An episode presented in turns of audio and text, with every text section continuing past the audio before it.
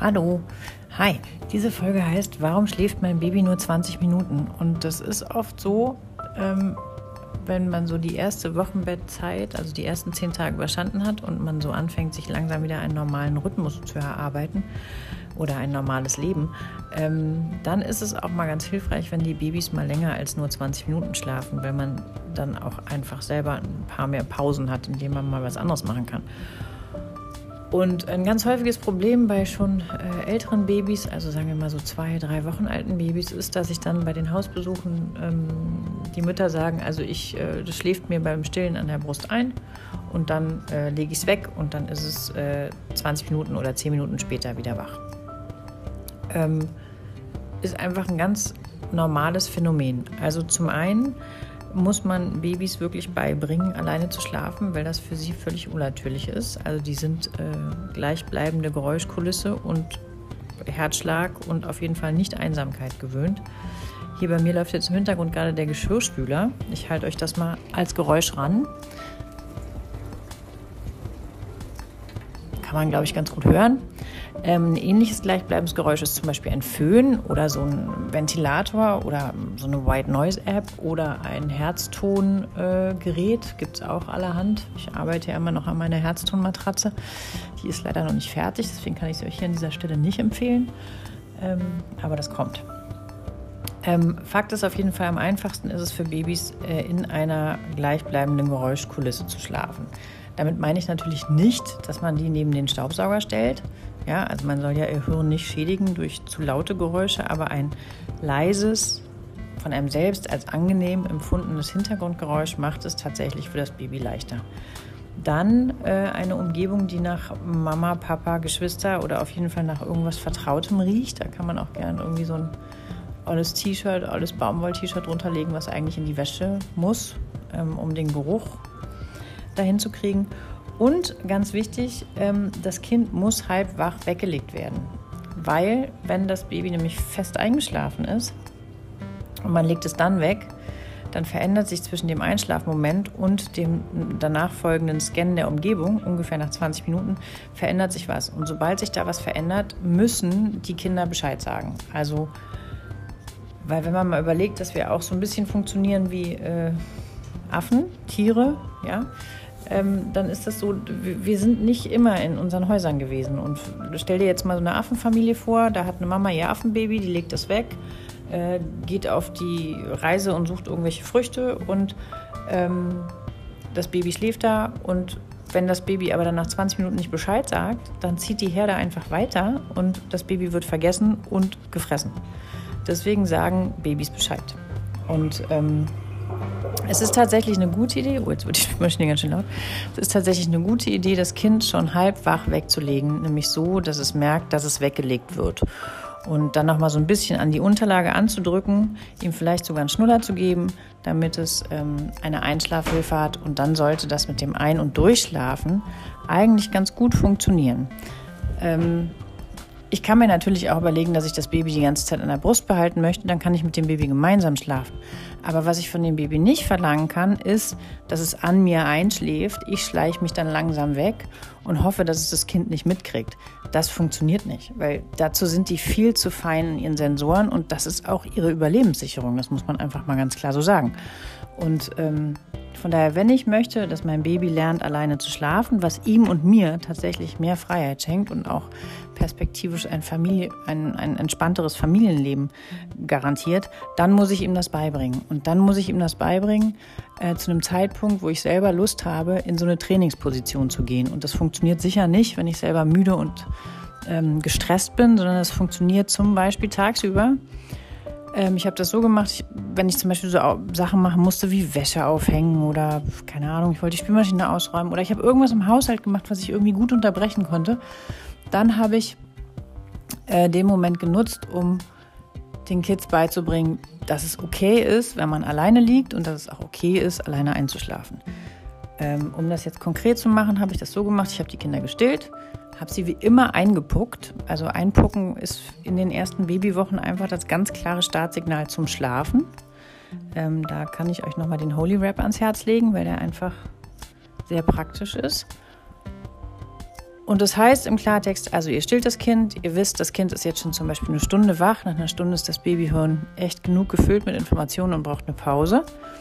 Ähm, auch etwas, was ich als Mutter verantwortlich erkennen muss. Ne? Wenn ich so ein Kind drei, vier, fünf Stunden wach lasse, dann muss ich mich nicht wundern, dass das völlig überreizt ist und nicht mehr zum Schlafen kommt. Weil dann kommt das Hirn einfach, also dieses Babyhirn ist völlig überfordert und das ist wie bei uns, wenn wir zu viel gearbeitet haben, wir kommen nicht mehr runter. Und deswegen ist es tatsächlich so, dass ich frühzeitig merken muss und soll, wenn mein Kind überreizt ist. Deswegen übernehme ich die Verantwortung und nach einer Stunde, wenn mein Kind eine Stunde lang wach war, pucke ich mein Kind ein, packe mein Kind in den Holy Wrap, still ist in einer ruhigen Atmosphäre und lege es halb wach in sein Bett und sage, hey, das ist ein guter Ort, um jetzt alleine einzuschlafen. Weil dann kannst du nämlich auch in eine Tiefschlafphase kommen und hast vielleicht auch mal zwei, drei Stunden Schlafpause. Und ich habe auch mal zwei, drei Stunden Pause, um was anderes zu machen. Und danach freut man sich dann auch wieder aufeinander. Also, ich lege das Kind wach weg. Dann wird das Kind vermutlich so nach fünf bis zehn Minuten fragen, du, ich glaube, du hast mich hier vergessen. Dann sage ich, nee, nee, habe ich nicht.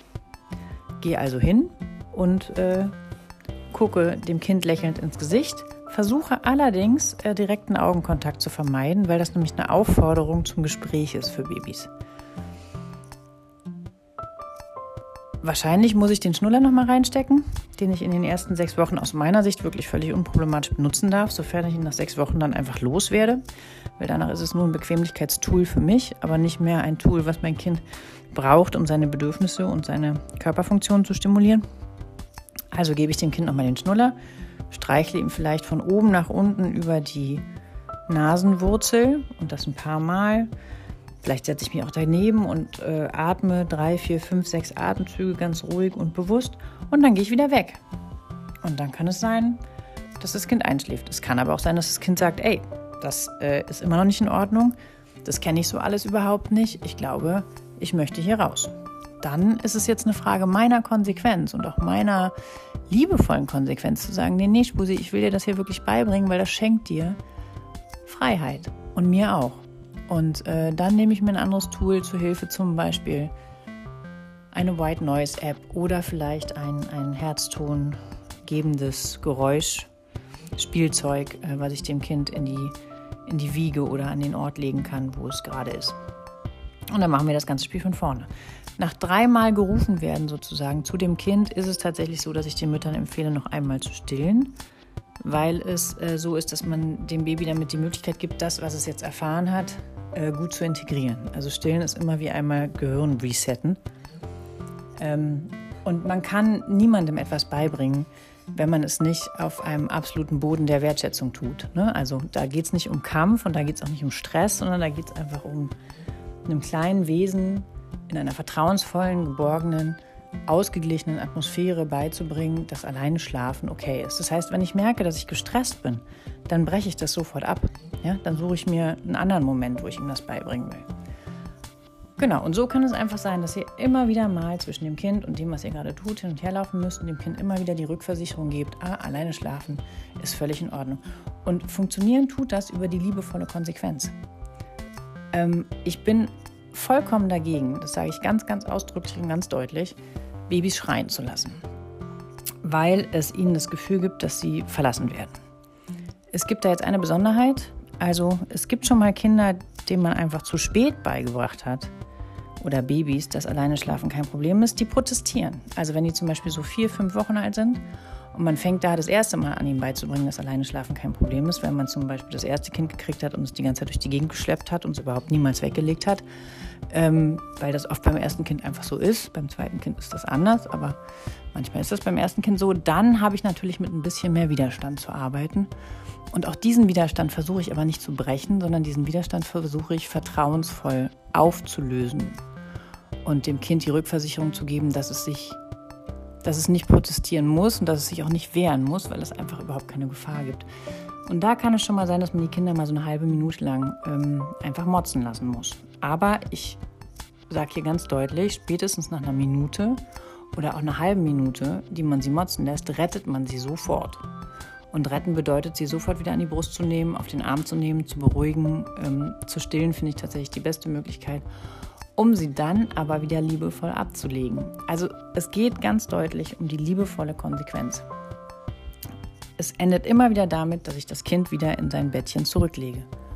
Und es kommt natürlich auf das Temperament des Kindes an, es kommt auf meine eigene Konsequenz an, es kommt auf äh, viele Faktoren, äh, die man so im Vorfeld nicht beurteilen kann, an, inwiefern das Kind und wann das Kind meine Ansage, ich möchte jetzt bitte, dass du alleine schläfst, annimmt. Und ähm, meine Erfahrung ist, wenn die Eltern wirklich genug übermüdet sind und äh, der Leidensdruck groß genug ist, dann sind sie auch konsequent und dann sind sie auch liebevoll konsequent.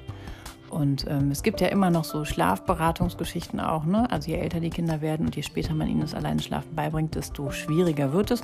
Und da finde ich es tatsächlich auch eine gute Idee, vielleicht mal eine Schlafberatung in Anspruch zu nehmen. Ich hatte einmal Werbung für eine Frau gemacht, die heißt Kinga Baby, die sitzt irgendwie äh, in Köln. Und dann gibt es aber auch in Berlin ähm, tolle Schlafberaterinnen. Also ich kenne zum Beispiel eine Frau, die heißt ähm, Patricia Soyer und ist ursprünglich PKIP-Lehrerin ich glaube eigentlich Sozialpädagogin.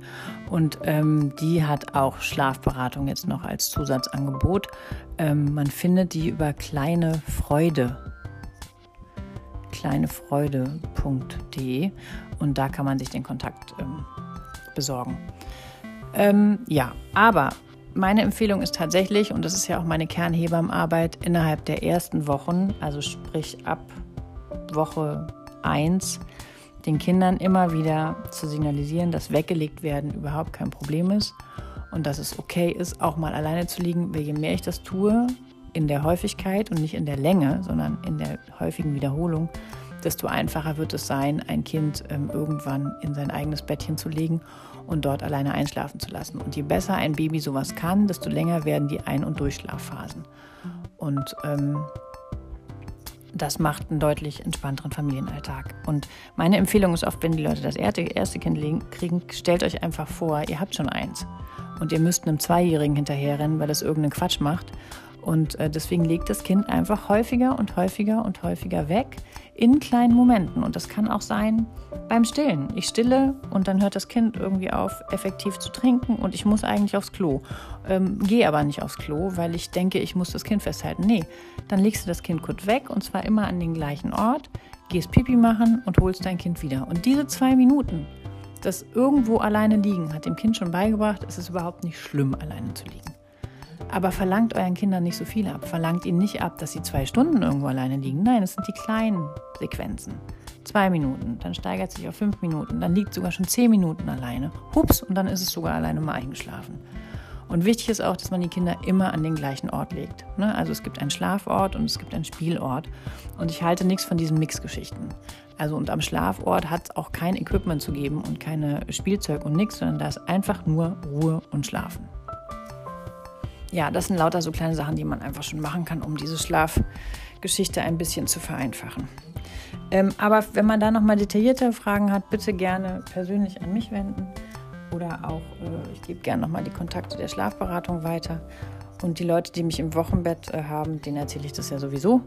Und die, die es wissen wollen, weil sie nicht von mir im Wochenbett betreut werden, die können mich gerne anrufen, anschreiben. Gibt ja genügend Kontaktmöglichkeiten. Aber mein Kind schläft nur 20 Minuten und schläft nie länger, ist definitiv nichts, was erstrebenswert ist. Zumindest nicht, wenn sie jenseits von sechs Wochen alt sind. Da brauchen Kinder schon auch tagsüber und auch nachts mal eine längere Schlafphase, um sich selber zu regenerieren. Sonst sind alle in dieser Familie völlig überreizt und gestresst. Stresst. Und ähm, das gilt es dann schon irgendwie, finde ich, anzugehen. Aber vielleicht ist diese Podcast-Folge ja eine Hilfe, um irgendwie schon mal in die richtige Richtung zu steuern. So, vielen Dank fürs Zuhören. Ähm, und äh, bis bald. Tschüss.